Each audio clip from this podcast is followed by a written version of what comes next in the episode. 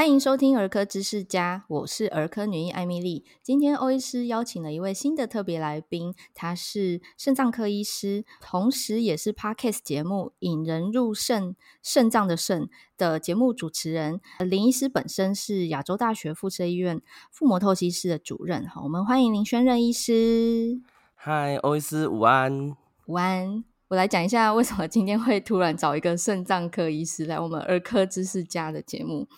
林医师呃邀请我到他的节目谈谈小朋友流鼻血的主题哦，就是我们一个是家长身份，一个是儿科医师身份哈，就做这个问答互动。然后我就想说，哎，那既然是家长身份，我就顺口问了一下说，说啊，那那个小朋友 COVID-19 疫苗你，你你会让孩子打吗？就衍生了这一集的想法，就是让林医师以家长的身份代替听众们发问哈，然后欧医师来回答。哦，对，其实身为一个家长哦，对于像但成人的新冠疫苗，我们都是打过了嘛，但小儿的就迟迟没有开放，所以就很多有一股脑的问题，其实已经私底下问过欧医师了，嗯，可是真的还是太多问题，就想要趁这个时候赶快请教一下欧医师，来放马过来，给你问到饱。那第一个问题呢，我想问一下，就是像成人疫苗很早就开放了嘛？是。但是呃，小孩的啊，甚至婴幼儿是最近七月多才开放。想问问看，为什么疫苗要这样子从成人啊、小孩啊，最后才是婴幼儿呢？这个其实就牵扯到疫苗研发的过程。一般在做一个新的药品或者新的疫苗的时候，一定是先从年满十八岁以上的成年人开始做这个临床试验。好，那整个过程太学术，欧医师先跳过，我们就只讲年龄这一块。那当这个东西合可上市之后啊，诶，就是适用于成年人嘛，因为它当初的这个安全性、哈效用等等都是做在成人身上。那当这个产品好，比如说我们今天讲的疫苗，它在儿童、青少年有这个使用需求的时候，才会呃药厂才会进一步去。去关注、去研发说，那它同样的剂量在小朋友身上效果如何、安全性如何？所以这一定是在成人试验之后才会进行的事情。也就是说，它在研发的过程中，哈，可能成人的部分已经合可上市了，然后安全性达到了一定的合可标准之后，往下年龄层下推，所以一步一步推，推到最后才是婴幼儿。哦，而且 COVID-19 疫苗很新啊，就是这个疫苗才问世几年，跟我们以往就是小儿常规在你的保健手册里面，小朋友一天到晚在打的疫苗那个比起来，这、这个新疫苗很稚嫩啊，所以一定是衡量这个利与弊哦。这也是最近大家在考虑到底要不要让孩子打疫苗，你心中会出现的就是啊利弊得失是什么？哎、欸，对啊，就是像像我们就像身为一个家长担心，就是说，哎、欸，打完疫苗会不会副作用？像成人有些人就是会很累嘛，嗯，那小孩子会不会出现这个症状？那打疫苗的好处跟坏处又是什么呢？其实副作用跟成人不会差太多，因为都是人类吼，所以对疫苗的反应，身体里面发生的就是免疫反应，呃，不会相差太大。那小朋友的话，比较常见就是以儿童来讲哦，因为我们先开放了六到十一岁的孩子嘛，就青少年往下放之后，就六到十一岁莫德纳，然后五到十一岁 BNT。那这两个门诊，我们这样施打的经验看起来都是打针的那个进针处的酸痛，就是局部酸痛。那小一点的孩子可能会呈现比较疲惫的感觉，比较累。那小小孩几乎就没什么太多反应，因为通常打疫苗当下，我会跟家长说啊，如果他出现什么什么什么什么什么，好，那你就带回门诊，让我们检查看看是疫苗的反应，还是他不小心生病了。好，但打到目前为止，我我。在呃五到十一岁这个族群，我我个人还没有遇到，就是比如说哦、呃、发高烧不退，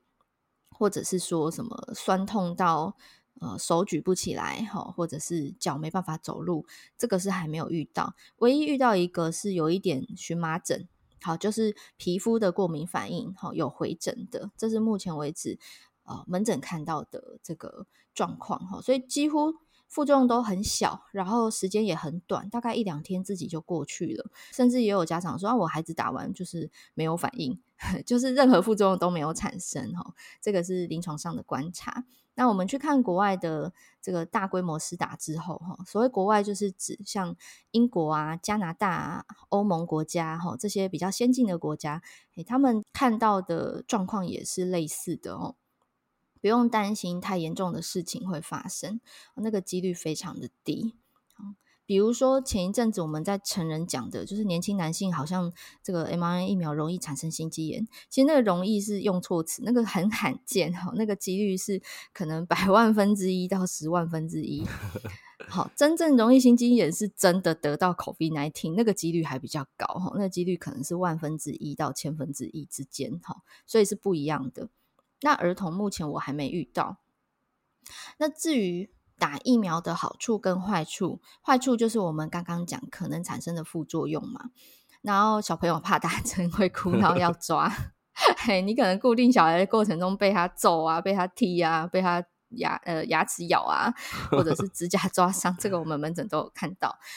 那好处当然就是打疫苗保护身体，免于这个 COVID-19 感染之后严重的并发症，甚至是死亡的事件哦。因为呃，自从这个两岁的小朋友的憾事发生之后，家长就会很紧张、很害怕，吼，生怕自己的孩子得到 COVID 会有严重的事情、不可逆的事情发生啊。当时没有疫苗可以打啊，但是现在就是六个月到五岁的孩子也可以打疫苗了，大家会开始退缩，觉得说啊，如果打了疫苗发生严重的事怎么办？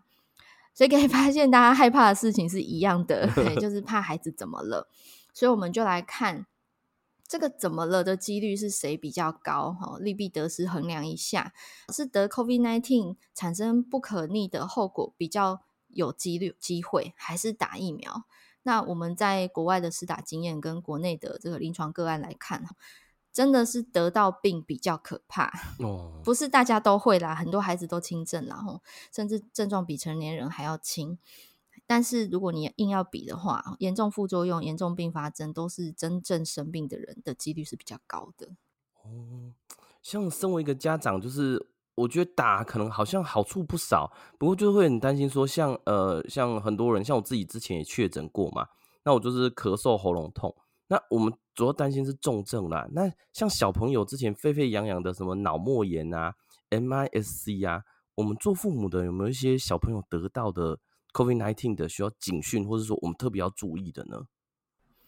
有哦，其实小朋友感染各种疾病，不只是 COVID-19 哈，什么病都一样，都有呃严重副严重并发症的可能性哦。什么叫严重并发症？比较通俗的讲，就像是感冒变肺炎。或者感冒变脑炎、脑膜炎，哦，这个就是严重并发症。那更严重当然就是哦，呼吸衰竭要插管，甚至是死亡哈。比如说没有 COVID-19 疫情的年代，每年秋冬儿科都一直疾呼哈，还有包含国家的这个卫生政策宣导，都叫大家赶快打流感疫苗，尤其是五岁以下跟六十五岁以上老人，有没有？嗯，哎，就是因为这两个族群特别脆弱，得到流感的话，衍生出重症的几率比较高。同样的道理，COVID-19 也是哦，这两个族群比较危险，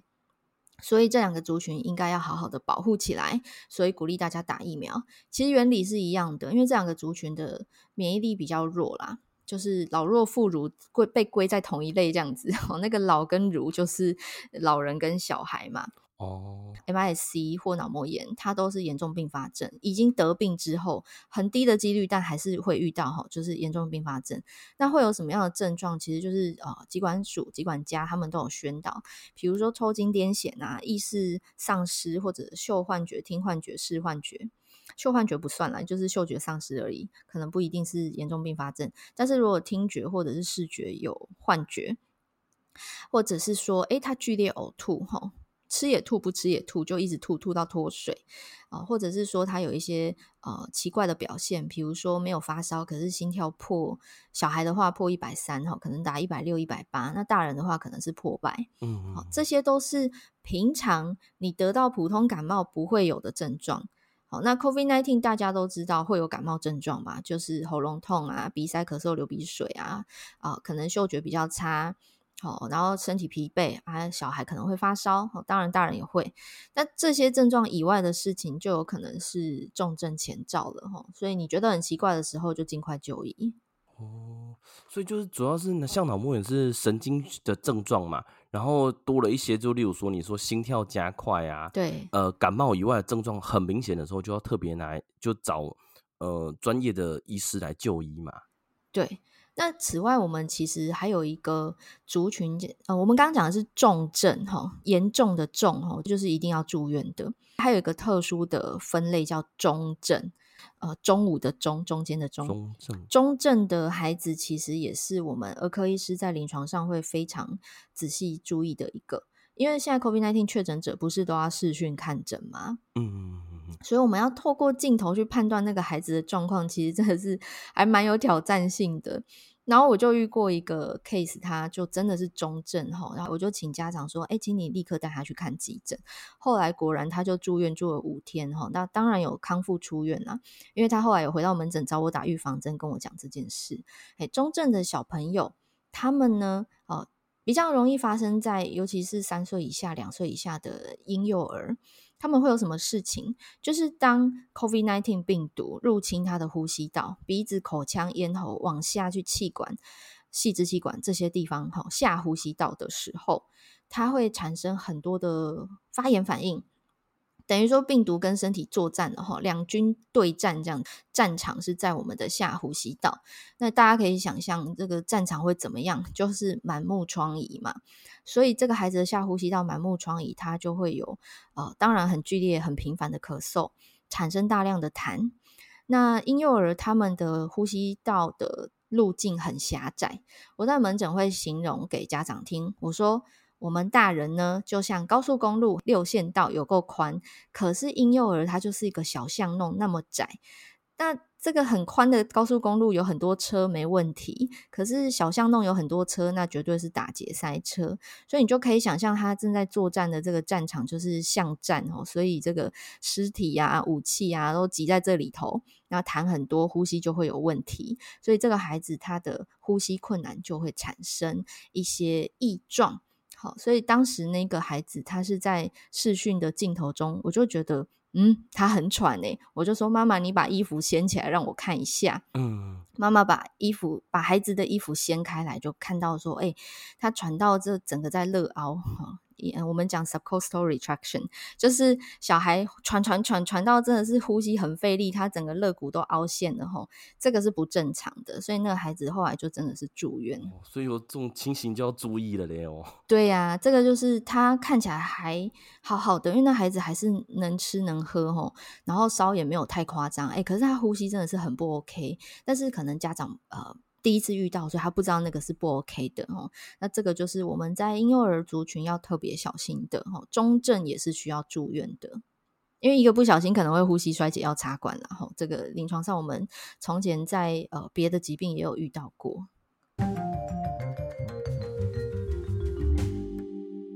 诶，那下一个问题是想问说，像。疫苗施打，像我们成人大概普遍大概都打到第三剂甚至第四剂嘛。对。那小朋友的施打方式跟成人一样吗？还有剂量上，因为小朋友的体重哈，因为大人体重当然相差很多，但小朋友体重可以差距到一个数量级。嗯。剂量上要怎么计算会比较合适呢？诶、欸，原则上目前国家的政策就是我们台湾 CDC 的这个呃指挥中心的宣导是说。希望呃儿童哈也可以打到三剂，好，儿童就是指那个五到十一岁或六到十一岁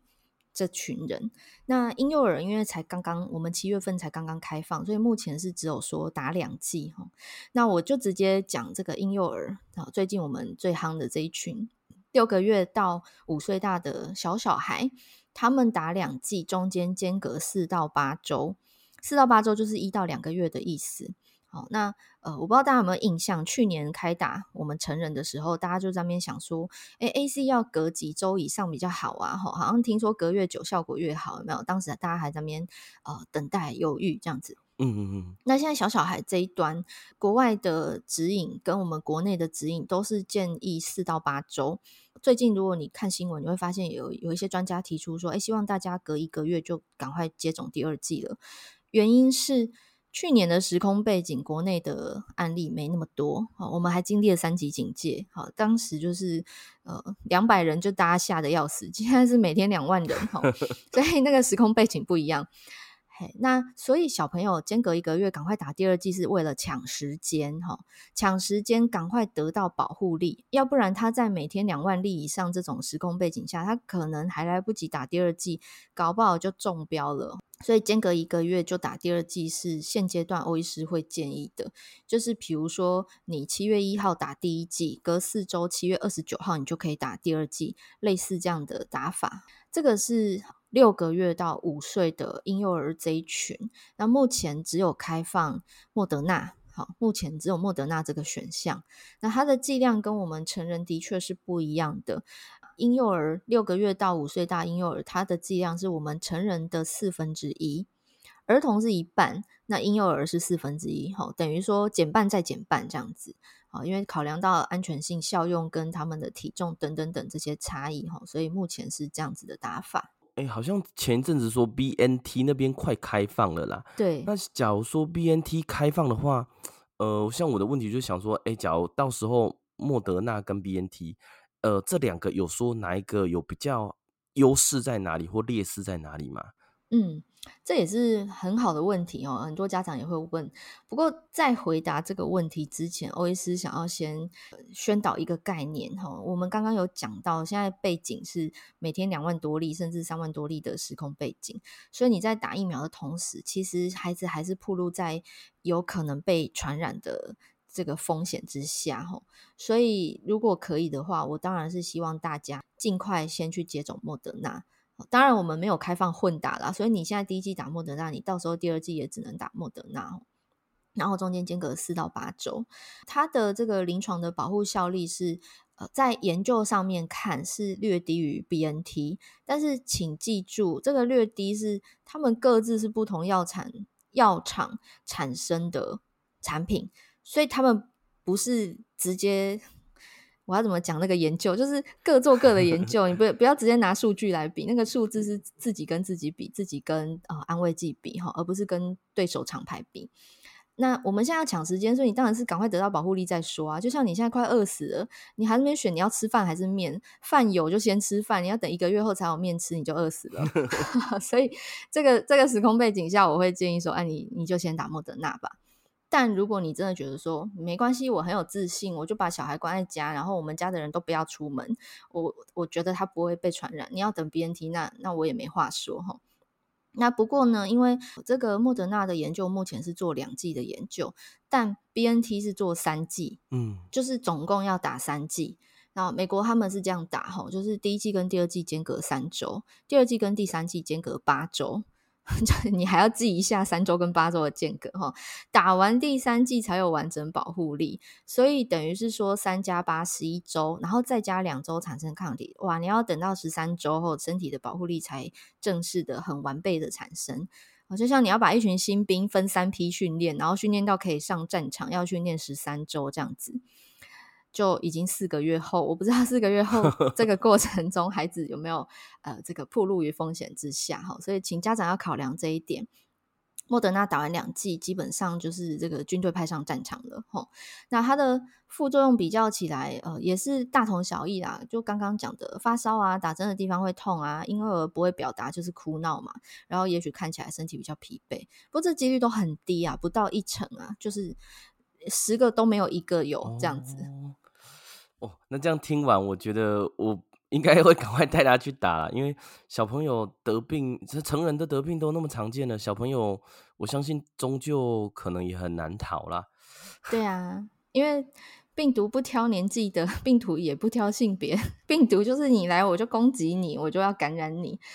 所以，嗯，如果是去年哈有三级警戒这种措施，我觉得你不打我，我根本也无所谓。可是现在这样。你走在路上，你坐公车，你你在卖场里，真的是搞不好十个就有一个是现在进行中，还没有 onset，还没有发病的潜在患者，你真的很难说不会被传染。像我自己爸妈也就莫名其妙在端午节之后确诊，我就想说，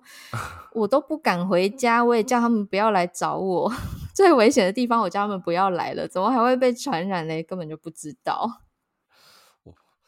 对那最后一个是其实有点难启齿的问题啦，嗯，就是其实我很多决定都会跟小朋友讨论嘛，哦，他点头以后我们再一起做啊，嗯，那其实针对这次打疫苗哦，又好好跟他讨讨论，他当然不知道疫苗是什么了，那就是说我们去打针，让你他一定不要啊，呃、不会像爸爸这样生病，对，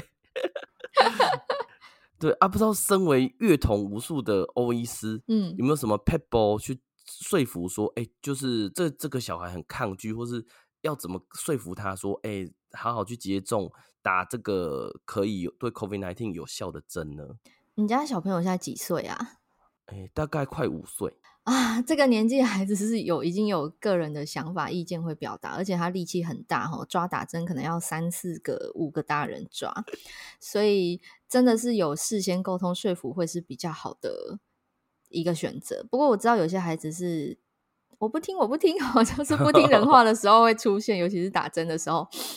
所以我会建议，就是哎，你先试试看，就是跟他读绘本。COVID-19 问世之后，哈，其实市面上有一些绘本，国外啦，国外优先有哈，英文的绘本去教孩子什么是疾病，疾病怎么传染的，然后得到疾病后生病了要怎么办，哈，这些的呃有寓教于书的绘本会。呃，可以介入齁，你就是日常亲子共读读故事的时间跟他讲，你就先不要讲打疫苗，你先跟他讲生病是什么，COVID-19 是什么，啊、为什么我们要戴口罩，然后为什么我们要洗手，你先教他这些，然后让他自己主动提出问题。那我我不想生病怎么办？我要怎么样？预防好之类的哈，如当他提出这个问题，你再来引导跟他讲打疫苗的观念哈。当然打疫苗一定也是有绘本可以教啦哈，这样子试试看。如果真的这招无效哈，他来现场还是崩溃了，那就看 看林医师跟曾夫人你们的那个你们家的这个教养的原则是什么哈？像我们家就是没有在跟你讨论啊，该打就是打。抗拒就是抓，很多亚洲家长都是这样。还有我小时候没有没有说 no 的权利这样子，所以呃，跟孩子沟通是非常好的做法。但是有些事情，我觉得爸妈可能要拿出一些温柔而坚定的原则 为了保命哈，看是命比较重要还是孩子的意见比较重要，你去权衡利弊得失，就是万一孩子得病之后。你可以承受吗？这个结果你可以承受吗？嗯，还是说孩子打疫苗过程很挣扎，然后你觉得他心里会有阴影、有恐惧，然后说爸爸，我讨厌你，这个比较严重。对，我觉得这个是很多家长都会有的一个挣扎哦，因为现在的孩子宝贝，所以家长会比较啊、呃，这个疼他，然后比较想要尊重他的意愿，想要有这个温和爱的教育这样子。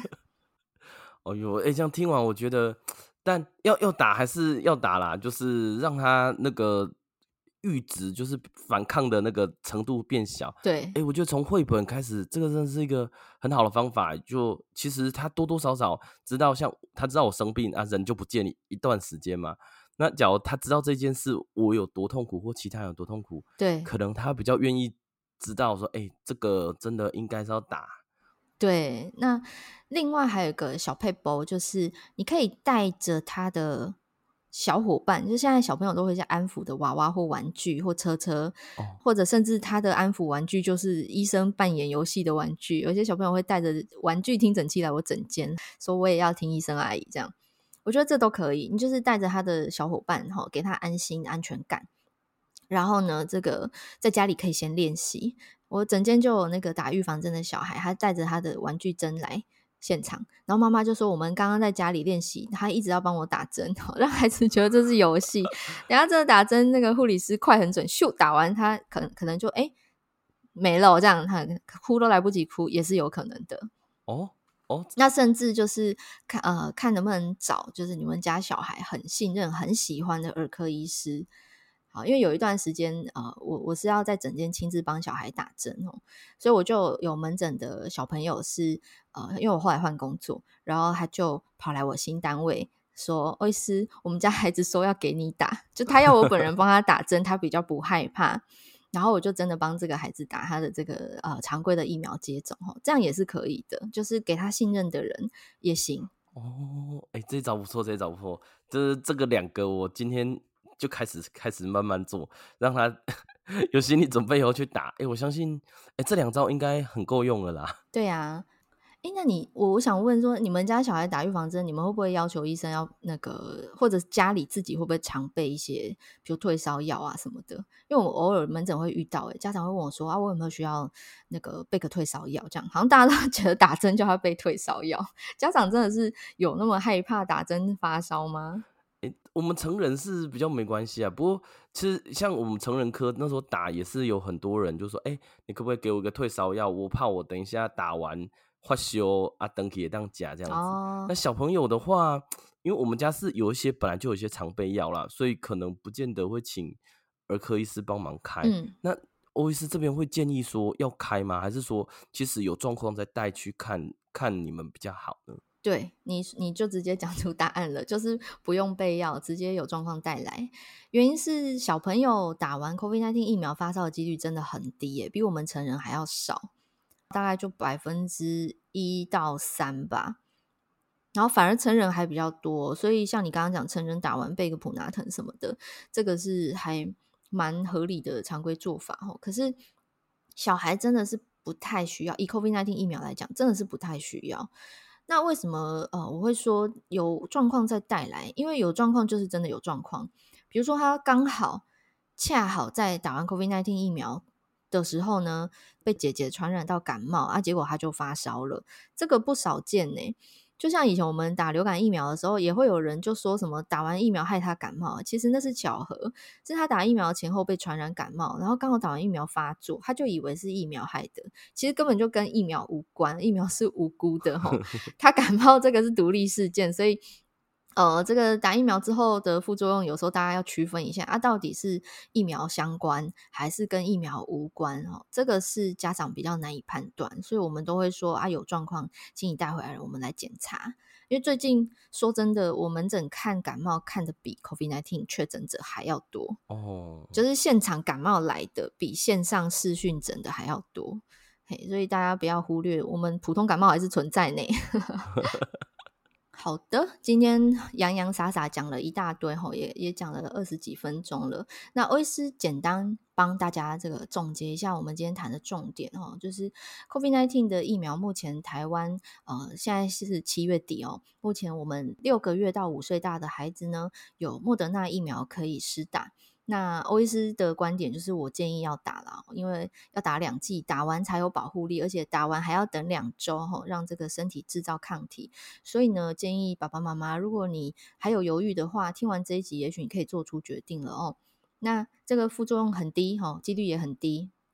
比起真正得到 COVID-19 来讲，打疫苗真的是小 case。再来就是说，我们的这个政策随时都会滚动式的调整哈，所以未来假如又有新的呃，比如说又要打第三剂啊、追加剂等等的，就到时候参照指挥中心的公告来执行。那最后呢，呃，我们这个疫苗的问题，也许还有今天没讨论到的，所以大家如果想要再提问、想要再点播的话呢，欢迎留言给欧医师，我会把我的 IG 连接放在节目说明栏里头哈，大家可以去私讯。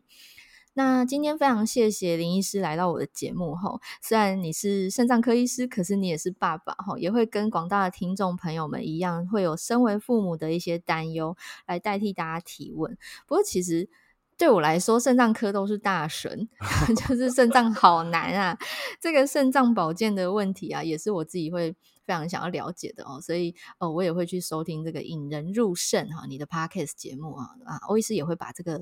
连结贴在节目的说明栏里头。啊，假如大家想要听听林医师再来我们节目啊。就不是家长的身份，而是医师的身份哦，来跟我们分享肾脏保健相关的问题，例如说止痛药要怎样小心吃才不会伤肾，然后这一类的主题，可以在我们的 Podcast 评分哦，给我们五颗星，然后留言告诉我们你想听的主题。那我们今天谢谢林医师林轩任医师来我们节目当中，谢谢谢谢。